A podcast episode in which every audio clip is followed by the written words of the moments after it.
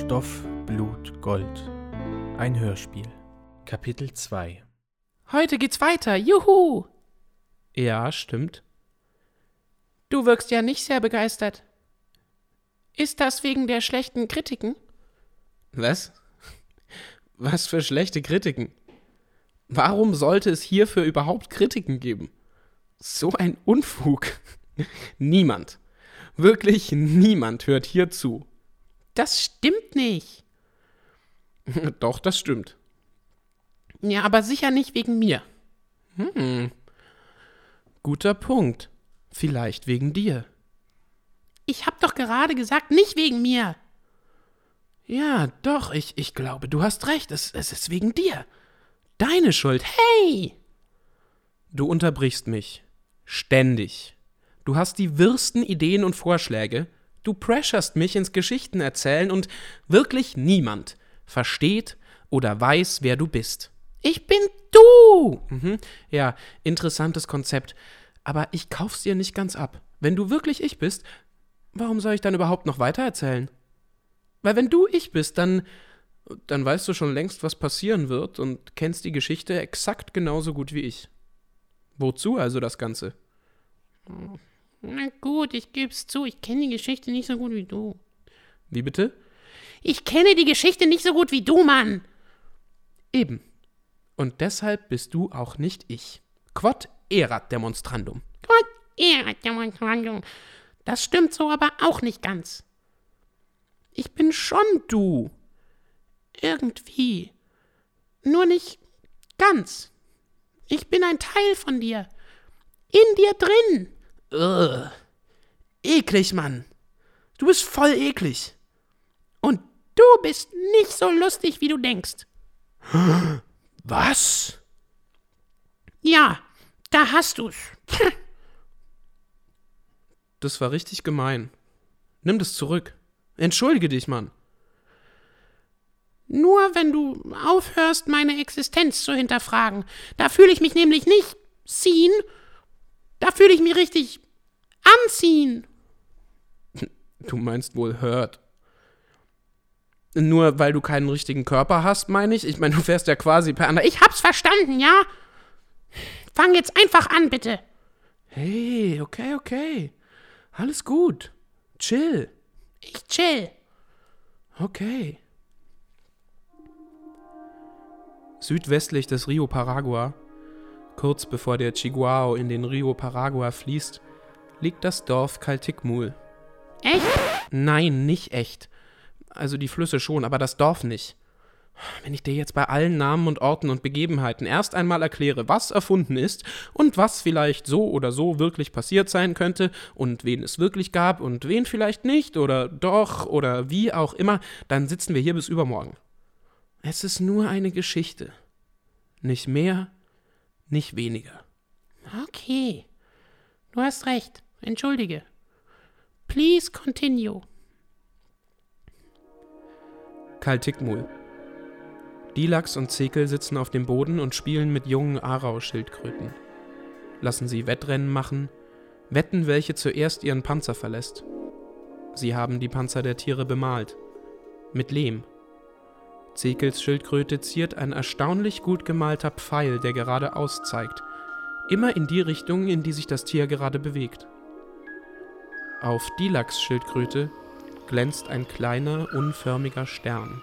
Los, Los schneller, schneller, komm, juhu. Kopf raus. Weiter, nicht, weiter, nicht, nicht, weiter. Keine Müdigkeit. Los. Los, du hast es gleich. Meine heißt Blippo. Los geht's, Blippo, los geht's. Wie? Pippo? Nein, Plippo. Ah, Plippo, lustiger Name. Wie heißt deine? Ähm, wenn deine Plippo heißt, dann heißt meine Ploppy.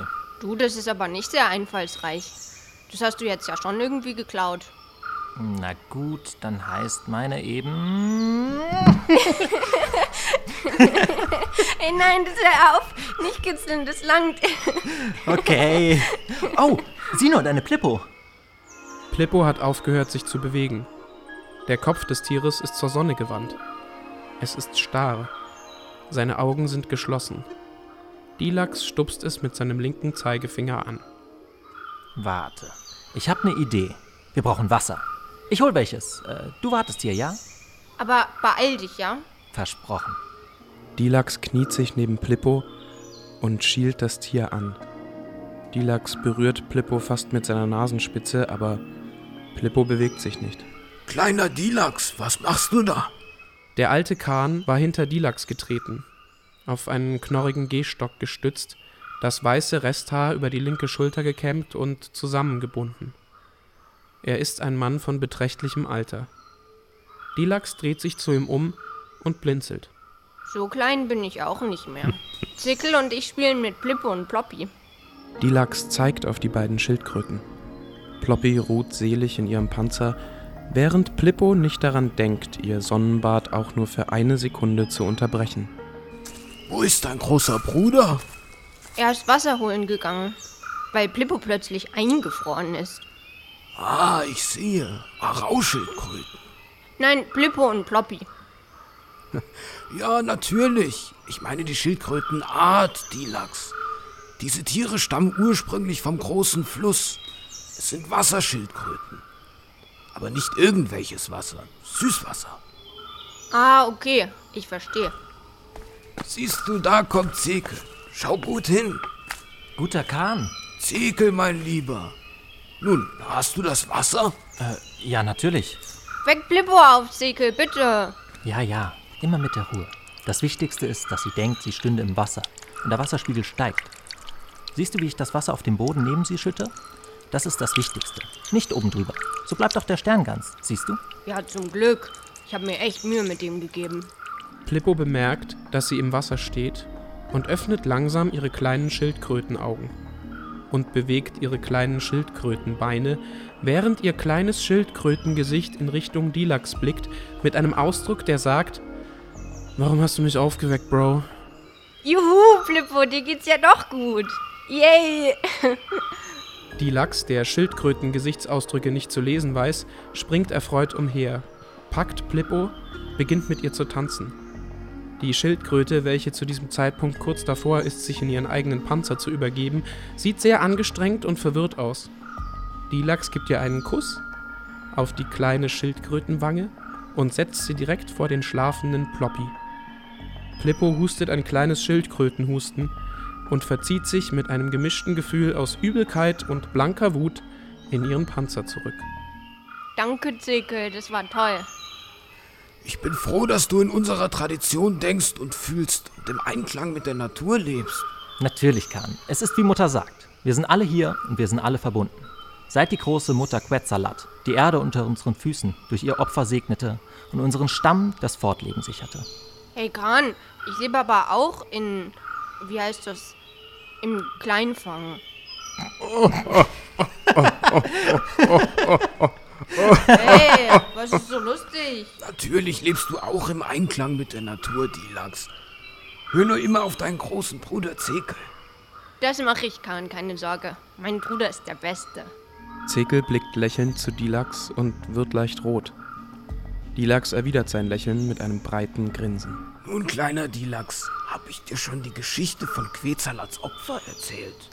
Sie hat sich dem Regengott Pleueran geopfert, damit ihr Volk, also wir nur von viel, viel länger her, überleben können. Ja, das ist die offizielle Geschichte. In Wirklichkeit war das Ganze ein klein wenig komplizierter. Setzt euch. Die beiden Jungen tun wie ihnen geheißen und nehmen Platz. Während die Sonne langsam beginnt, sich den großen Palmen und Akazien zu nähern, welche den gesamten Horizont ausfüllen. Nun, vor langer, langer Zeit. Lange vor eurer oder meiner Geburt. Dilax Augen werden schlagartig größer. Lange vor seiner Geburt? Klar, das leuchtete ihm ein. Lange vor Zekels Geburt, natürlich, das machte auch Sinn. Aber der alte Kahn war so alt. Das konnte er sich wirklich nicht vorstellen. Wow, dachte er. So lang. Da lebte die Königin Quetzalat und sie regierte über ihre Gefolgsleute mit gütiger Hand und einem großen Maß an Liebe und Zuneigung. Alle liebten sie. Allen ging es gut. Einer allerdings liebte Quetzalat mehr als alle anderen und mit brennender Leidenschaft. Nicht nur mit Verehrung, sondern so wie ein Mann eine Frau liebt und begehrt, müsst ihr wissen. Und das war Plojaran. der Gott des Regens. Er war es, der den Regen brachte auf seinen ewigen Wanderungen durch das Land unserer Vorväter. Denn eins müsst ihr wissen, Quetzalats Zeit war auch die Zeit, als die Götter und die Menschen noch friedlich zusammenlebten hier auf der Erde. Sie zogen zusammen durch die Wälder, sie aßen zusammen, tranken zusammen und schliefen unter dem gleichen Sternenzelt.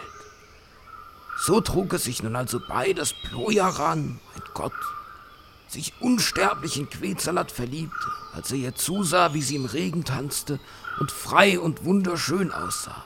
Ja, da war es um ihn geschehen. Und sie verliebte sich auch in ihn.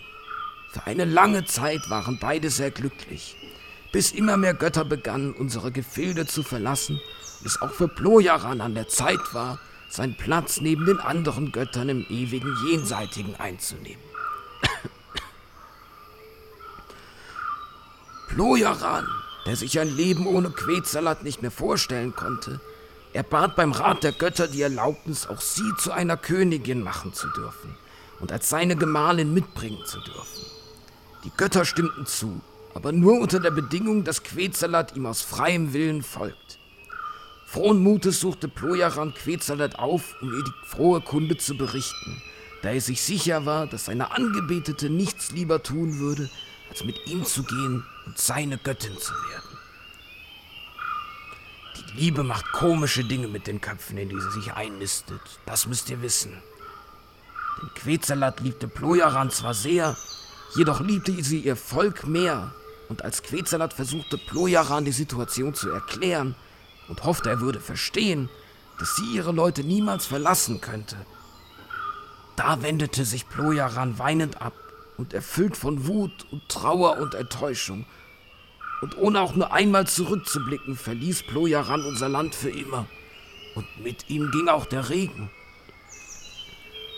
Wochen und Monate lang sollte es nicht regnen. Und Quetzalat und all ihre Gefolgsleute begannen zu hungern. Und die resultierende Hitze begann den alten und schwächeren Mitgliedern des Stamms zuzusetzen. Und viele Menschen mussten sterben. Alles nur wegen dem fehlenden Regen. Die Sorgen von Quetzalat wurden unüberwindbar und so traf sie irgendwann eine Entscheidung. Sie stieg auf den höchsten Hügel, den sie finden konnte, um Plojaran so nah wie möglich zu sein.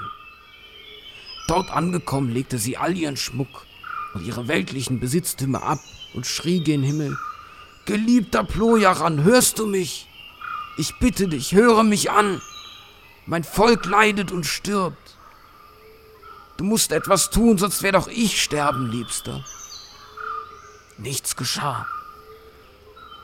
Als Quetzalat langsam aber sicher sehen konnte, dass Plojarans Liebe erloschen sein musste, lief sie an die Kante des Hügels und schrie erneut, Geliebter Plojaran, ich liebe dich so sehr, aber bitte versteh, dass ich nicht deine Göttin sein kann. Ich kann meine Familie nicht verlassen. Und so wie ich es jetzt sehe, kannst du mir nicht verzeihen und wirst mein Volk für meinen Verrat an dir leiden lassen, solange ich lebe. So bleibt mir nur der Tod. Ich opfere mich dir, Plojaran, aus Liebe zu meinem Volk. Nimm mich, aber lass mein Volk am Leben. Bitte bring den Regen zurück. In diesem Moment lief Quetzalat über die Kante und stürzte sich hinab und ihr Herz war erfüllt von Liebe. Genau da und durch diese Geste wurde Plojarans Herz erweicht und er brach in Tränen aus und weinte in Strömen, wie er noch nie geweint hatte. Und unser Volk war gerettet. Seine Tränen nährten das Land für viele Jahre und der Stamm fand zurück zu seiner alten Freude. Und was ist mit Quetzalat passiert? Du, Dilax, ich glaube, sie ist, naja, gestorben. Leider. Oh, Der alte Kahn sieht, wie traurig Dilax plötzlich aussieht und holt schnell Luft.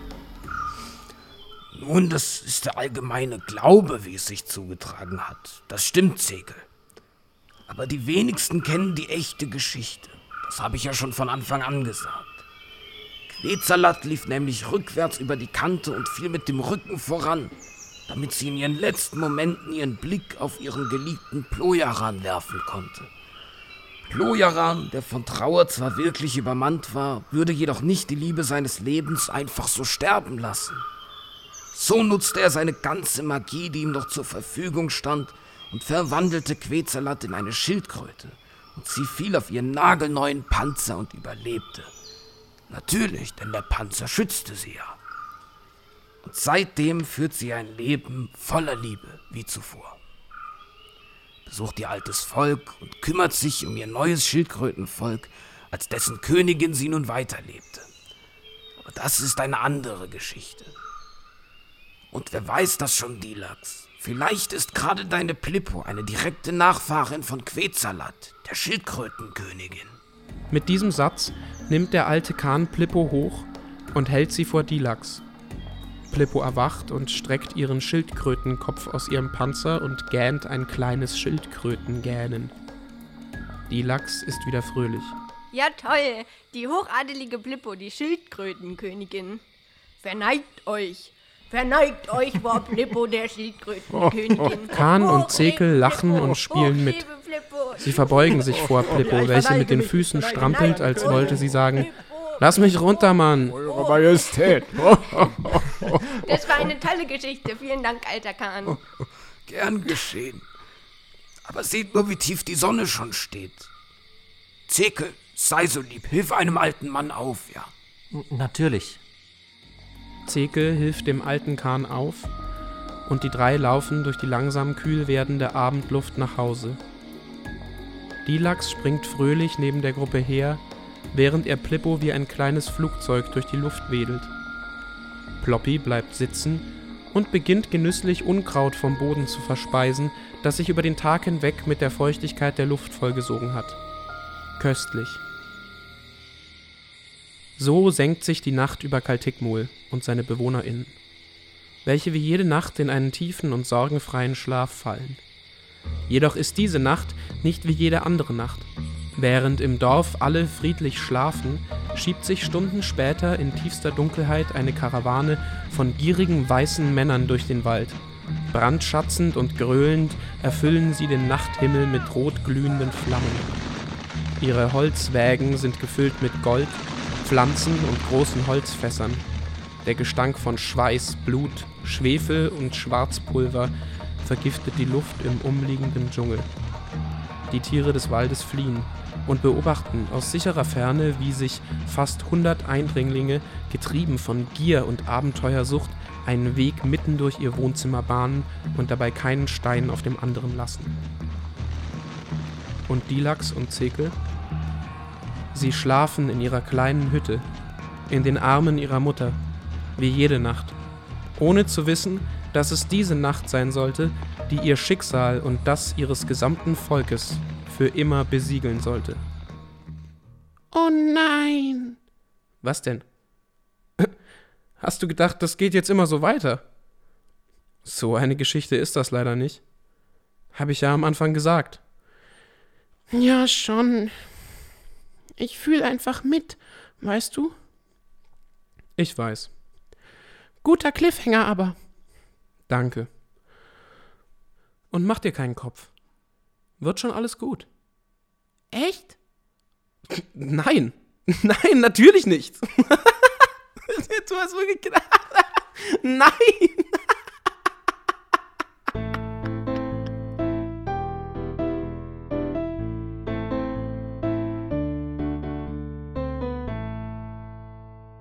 Sie hörten Stoff, Blut, Gold.